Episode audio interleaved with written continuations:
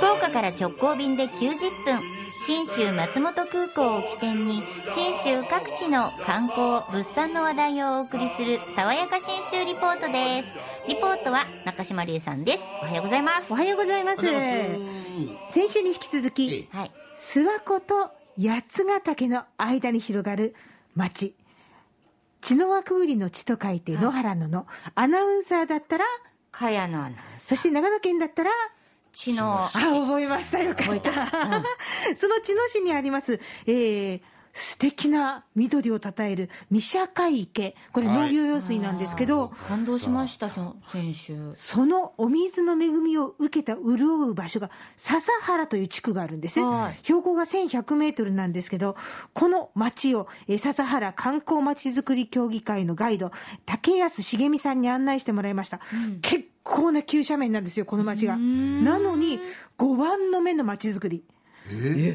聞いたらしっかりあの町づくり設計がされてるみたいで、江戸時代にその武士を中心に入植して開拓された地区なんですって。高島藩のお殿様が直轄地として、あの鹿狩り場として使っていた場所なんですね。だから、そう、あの、諏訪大社の春のお祭りに鹿を捧げる祭りがあるんですが、それに、を取ってた場所でもあり、もっともっと昔に行くと縄文時代は落とし穴で鹿漁をしてたような場所なんですよ。めっちゃ鹿が出るとこだったんですね。そうなんです。今は本当に綺麗な田園風景があって、その向かいに立科山が見えるところなんですが、この町、蔵が多いんです。あら立派と思ってたら、竹安さんがこんなふうに言いました。今、蔵の数って家の数より多いんですよ、笹原では。家より蔵の数の方が多い。このくらい。で必ず1個、一軒に1個必ず蔵があって、多いうちは 2, 2つとか持ってますので、え笹原地区ってことは金持ちが集まるとこなんですか？なんか私も思ったんですけど、やっぱそれなりの蓄えもあるし、ある意味あの、冬本当に凍っちゃうところなんであーそっ、かそっか。あの食べ物を貯蔵するための倉庫としての蔵でもあるらしいん生ですよ。活のための蔵なんですね。そうそうなるほど、なるほど。で確かに蔵がいっぱいありましたよねで、そこに、蔵に固定っていうのがついてて、あの、左官さんが漆喰で立体モモチーフっていうか、レリーフを作ってそうそう、あの、うん。縁起物を作っていく。あの、大分の味ムも固定の町ですけど、な吉かなか、なんかもそうですよね。ですよね。うん。結構ね、あの、ごっつ張るぐらいの固定の。充実したところで、例えばその、恵比寿様があって、この中でも釣り竿が本物で、釣り友の本物が使ってるぐらいの立体感だったりとか。あとあの、満月に吠える虎とかですね。はあすごいえーこんな中にはこんな思いが込められてるんだと、竹安さんが教えてくれました。整備様なんでね、豊かになるというと、こちらと虎ですよね。虎は今度、魔物よけなので、悪悪悪霊が来ないように守ってくれと。こういうのがやっぱりね、あの各家の願いだとか、込めて蔵たただ蔵を作るんじゃなくて、その願いをかけるっていうのがあるんですって。なるほど、なるほど。他にもあの、立体的な窓枠から中を覗き込むような亀がいたりとかですね。はいはいあかと思えば、波の中に10匹ぐらい亀がずーっとだーっとこう散らばってるようなレリーフがあったりとかですね。あと夕日に当たるとガラスの目玉が光る竜とか。すごい なかなかなもんですよ。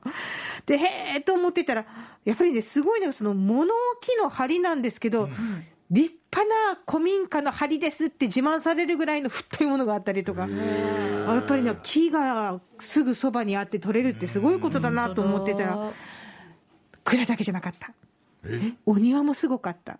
庭あの、本当に木、石、そして立派な池があるんですよ。すごいですねって言ったら、竹安さんがこんな話を教えてくれました。この池がほぼ100%うちにあります。笹原においては。集落の100%ええ、全、全10個にあります。池がある。ある。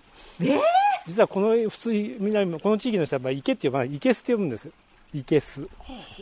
昔はこの地域って海から遠くて、要するにタンパク質もなかったんで、実はこの中に鯉とか船を飼ってたんですよ。で、それをその取って食べてたんですよ。だからこの地域ではこれは池じゃなくて池巣って呼ぶんですよ。ああ。鶏飼ってて卵食べるようなもんあか、そうそう、そんな感じですよね。はあそれの魚バージョン。いや、すごい。これもまただから結局、生活のために必要だった池ってことですよね。そうなんですよ。だから農業用水は三社海家から来るんですけど、これはあの魚を飼うにはちょっと難しい水なので上流にある湧き水を引いてきてるんですって。で、その湧き水が町内5系統に分けてあって。こんなことを教えてくれました。量が少ないので、1軒ごとに使ったら水もったいないから、この並びの一番上の池からですね、ここまで全部つながってるんですよ、水路が。だから同じ水をこう繰り返し使うってすごいえ究極のエコノミーシステムで。それを考えたことすごいですよね、昔の人が。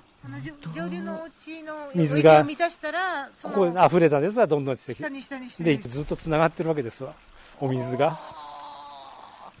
で、水必要ない人はですね、埋めるんじゃなくて、実はこの出口と入り口をパイプで結ぶんですよ。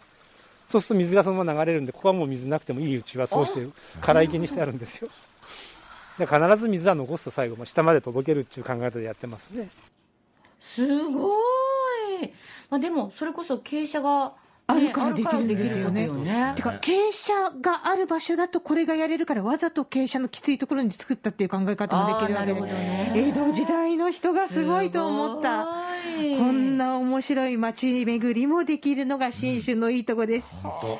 えーそして、えーここで旅のご案内です。6月9日から11日の2泊3日で、西日本新聞旅行とのコラボレーションツアー、爽やか新州リポートプレゼンツ、初夏のアルプス山岳橋、上高地乗鞍高原と、安曇野を楽しむツアーを行います。えただし、今後の新型コロナウイルスの感染状況によっては中止、延期の可能性がありますのでご了承ください。え実施の可否については、新型コロナウイルスの感染状況をツアー直前まで注視して判断させていただきます。えまた、ツアー中の感染防止対策は、国、自治体、観光業界の感染対策をもとに徹底してまいります。